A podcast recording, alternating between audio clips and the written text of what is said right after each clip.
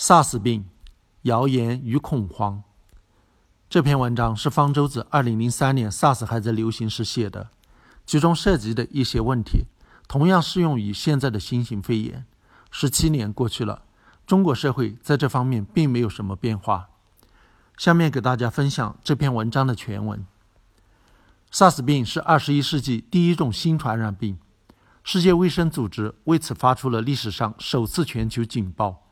SARS 病的传染性和死亡率都不如历史上一些重大传染病，也不如三十年来新出现的一些传染病，但是在短时间内所引起的世界范围内的社会震荡和恐慌却是前所未有的。在面对未知新事物时，由正常的恐惧感演变成非理性的恐慌，部分的是由于谣言引起的，而谣言又反过来进一步加剧了恐慌，形成了恶性循环。在 SARS 病病原体还未被确定时，网上常见到有文章声称，SARS 病毒是美国制造的生物武器，SARS 病是美国投的毒，分析的头头是道，让人将信将疑。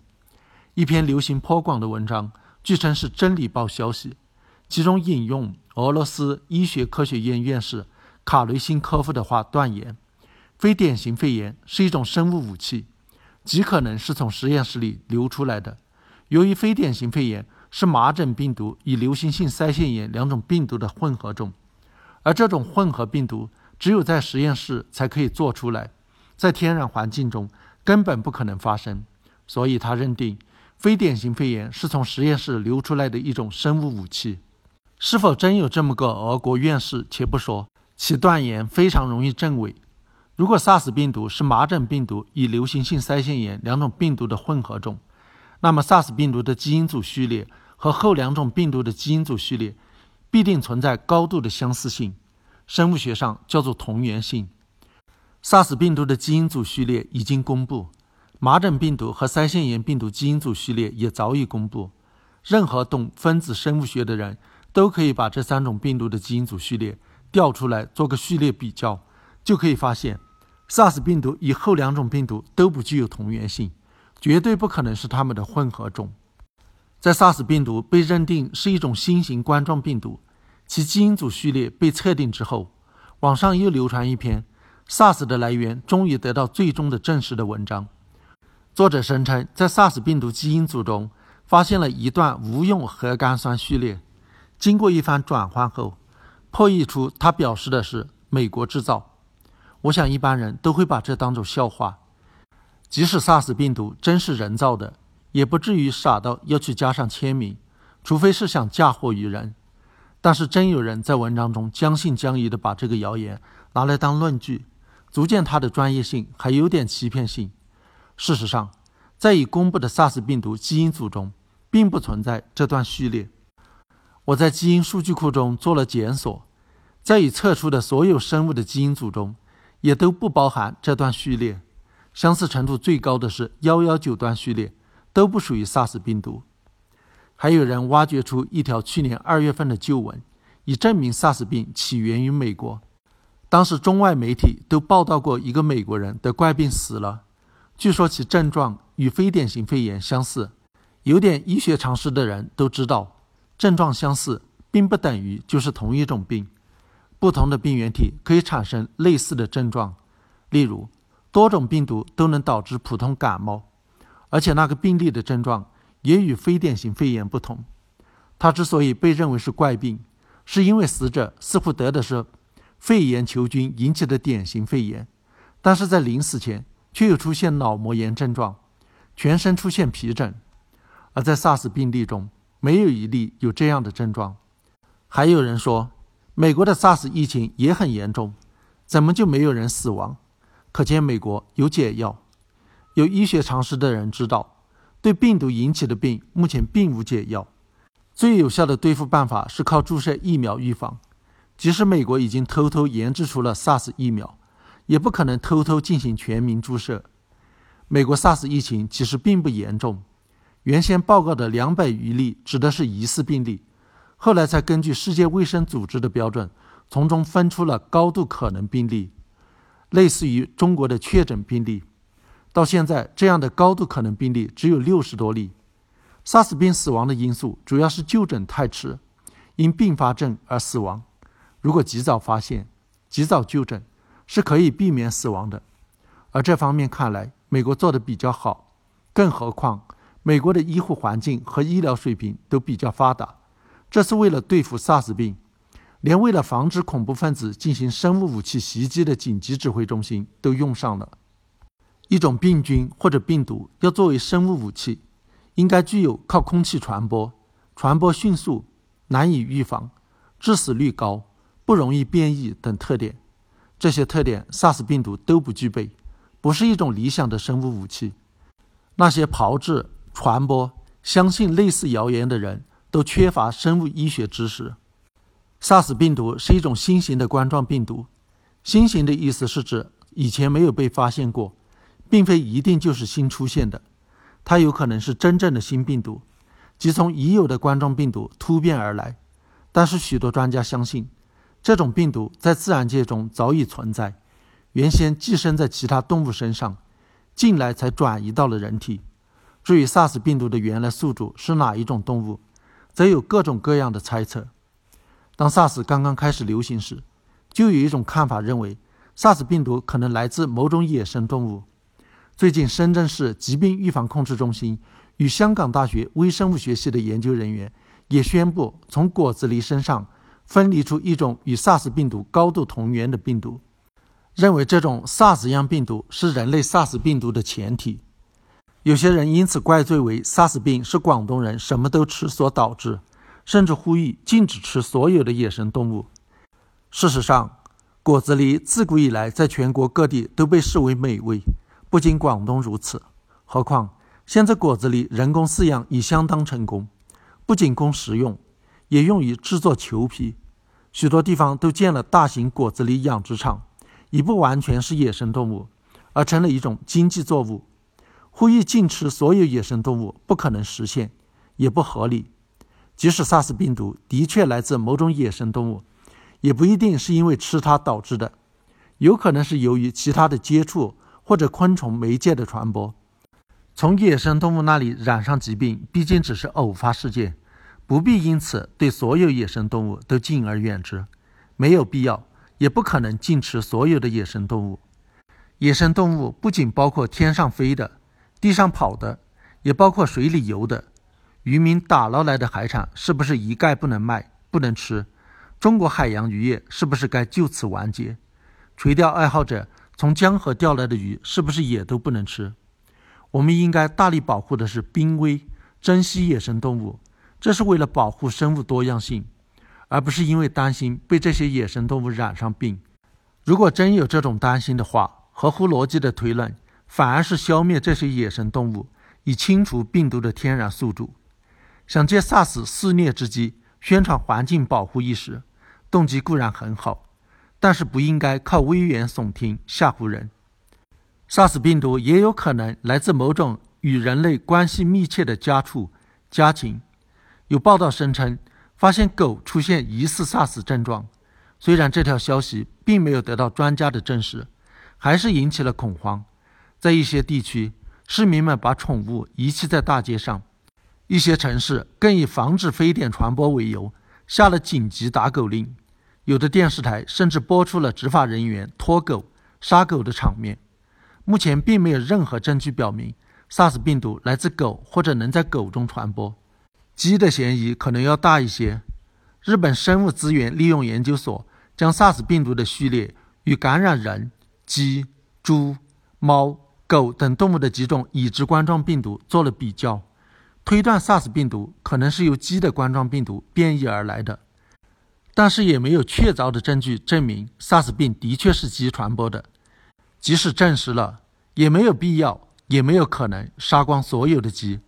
只有在发现 SARS 在某个地区的鸡群中传播时，才需要屠宰它们以根绝传染源。像1997年香港禽流感事件中。香港政府下令屠宰香港所有的鸡。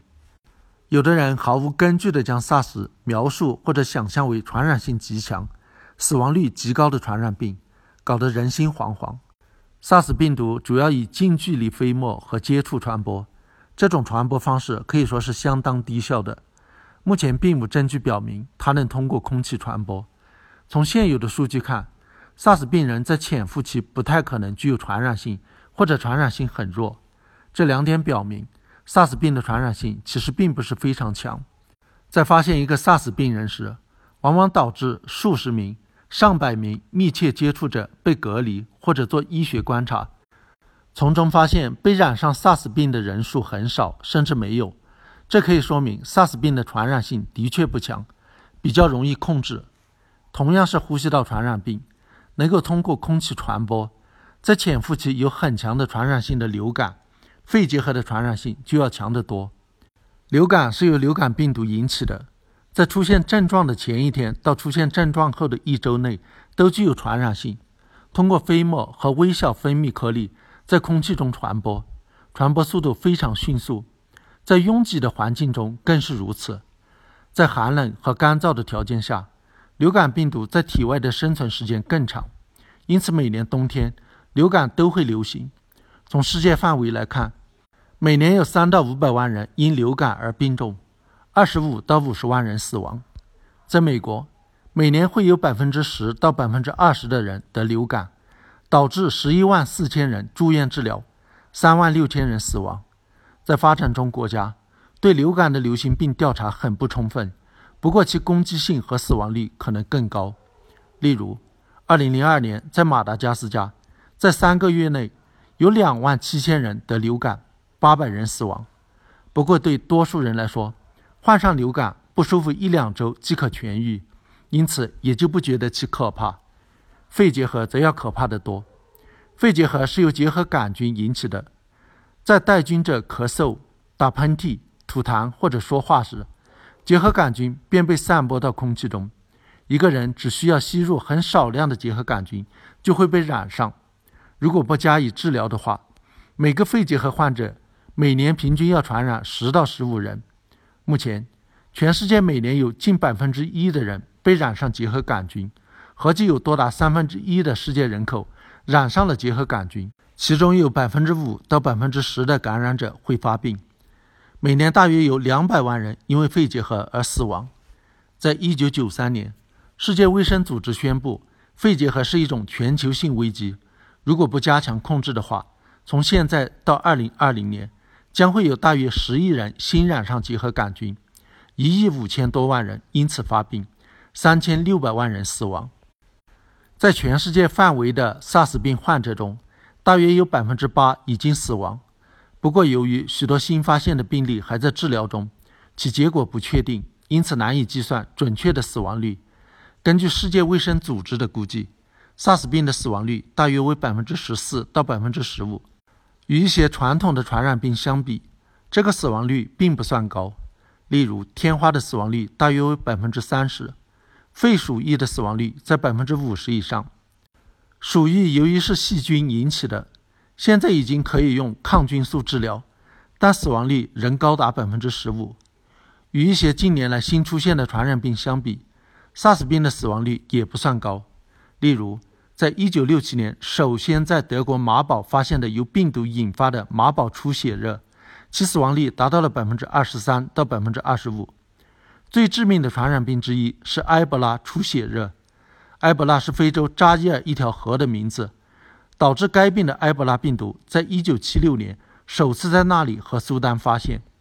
该病的潜伏期为两到二十一天，通过直接接触病人的体液传染，没有疫苗和特效药。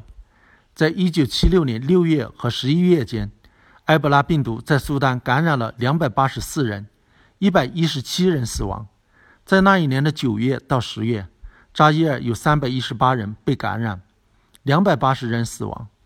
在一九七九年，苏丹第二次爆发埃博拉出血热。一九九五年，扎伊尔又再次大规模爆发埃博拉出血热，三百一十五人感染，两百四十四人死亡。一九九四年，加蓬首次发现埃博拉出血热，在一九九六年二月到六月爆发。两千年秋天，乌干达北部也爆发了埃博拉出血热，不计算最近的病例。埃博拉出血热大约有一千五百名患者，一千余人死亡，死亡率约为百分之五十到百分之九十，是人类已知最致命的病毒性疾病之一。还有人极力对 SARS 的死亡率轻描淡写。一位流行病学首席科学家声称，目前北京的非典病死率是百分之四点八，且呈下降趋势。这一数字大大低于重症流感的病死率。据他说，重症流感的病死率为百分之八到百分之十。根据的是世界卫生组织的数据，每年有三百到五百万人因流感而病重，二十五到五十万人死亡。这个病重和死亡数字，并非特指某种重症流感，而是泛指各种流感。也就是说，这些病重者和死亡者，其病原体和那些病轻者是一样的，只不过由于年老体衰、有其他疾病等等原因而病重死亡。因此，在计算死亡率时，不能只把死亡数目和病重数目相比，而应该和所有患者数目相比。普通流感的死亡率不到千分之一，即便是一九一八年那场最致命的重症流感，死亡率也不过百分之二点五。如果我们也采用这位流行病学首席科学家发明的独特算法计算 SARS 死亡率，只把死亡数目和病重数目相比，排除病轻者，那么 SARS 病的死亡率说不定可以算到百分之百。自从 SARS 病出现以来，即出现了种种食物、药物号称能够预防 SARS 病的传言和广告宣传。食醋、枇杷、绿豆汤、板蓝根、中药汤剂、维生素、保健品、干扰素、丙种球蛋白、胸腺肽等等，五花八门，甚至出现抢购、哄抬物价现象。据说它们能够增强人体免疫力，抗病毒感染。其中某些药物，像干扰素、丙种球蛋白、胸腺肽，能参与调节免疫功能，适用于原发或者继发性免疫缺陷症，有的对治疗病毒感染性病症有一定疗效，但是没有临床试验证明它们可以预防严重病毒性疾病的传播，用于一般健康人群是不必要的，甚至是有害的。其他的食物、药物则没有证据表明它们能够增强免疫力。即使能够增强免疫力，也未必能够预防 SARS 病毒的感染。值得一提的是，SARS 病患者病重乃至丧生的一个重要因素，恰恰是由于免疫反应过于激烈导致的。因此，目前在治疗时，常常使用激素抑制免疫反应。能预防病毒感染的唯一有效方法是注射疫苗，例如注射灭活的 SARS 病毒或者它的某个成分。使人体产生针对 SARS 病毒的特异抗体。在 SARS 病毒被鉴定出来以后，国内机构声称一个月内就能生产出 SARS 疫苗。现在一个月已经过去了，却没了下文。事实上，要对一个疫苗进行有效性和副作用的临床试验，一个月的时间是远远不够的。最乐观的估计，SARS 疫苗也要在一年后才可能研制出来。而根据 SARS 病毒的结构设计，研制抗病毒药物则可能需要更长的时间。引用、注射某种号称能够预防非典的药物，不过是起到一种心理安慰的作用。也可以说，它们是被作为安慰剂来使用的。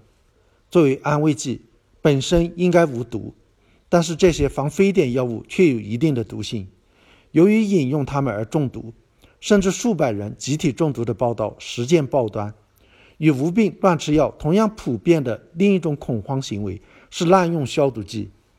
在发现 SARS 病患者之后，对患者所生活活动的场所进行针对性的消毒是很有必要的。但是在普通居家和宽敞公共场所，盲目的消毒则没有必要。病毒是一种寄生生物，没法在体外独立生存，在体外存活的时间不长。通过盲目消毒，碰巧能够杀灭体外 SARS 病毒的可能性微乎其微。如果说在疫区采取这种极端做法还可以理解的话，那么在非疫区也这么做则不可思议。有人也许会说，大规模的消毒虽然不能消灭 SARS 病毒，至少也可以杀灭其他有害微生物，改善了环境卫生。但是消毒剂在消毒时并不具有针对性，不仅杀死了有害微生物。也杀死了有益微生物，而这些有益微生物对于保护环境卫生、维护生态平衡是至关重要的。滥用消毒剂还会使有害微生物产生抗药性，药剂残留物并能造成环境污染。一些常用的消毒剂对人的呼吸道黏膜和皮肤有刺激作用，甚至导致过敏。总之，部分场合的滥用消毒剂会对环境和人体健康都造成危害。SARS 病作为一种能够通过接触传染的传染病，对患者进行隔离，对密切接触者做随访和观察，以防止疾病的传播和及早发现、就诊是很有必要的。与世界卫生组织的建议和其他国家的规定相比，中国卫生部的有关规定已显得过于严厉，但还可以理解为一个非常时期的非常做法。但是，一些地方的土政策却毫无道理。有的地方规定，对疑似病例的一般接触者、来自疫区的人员，甚至他们的接触者，都强行隔离两周。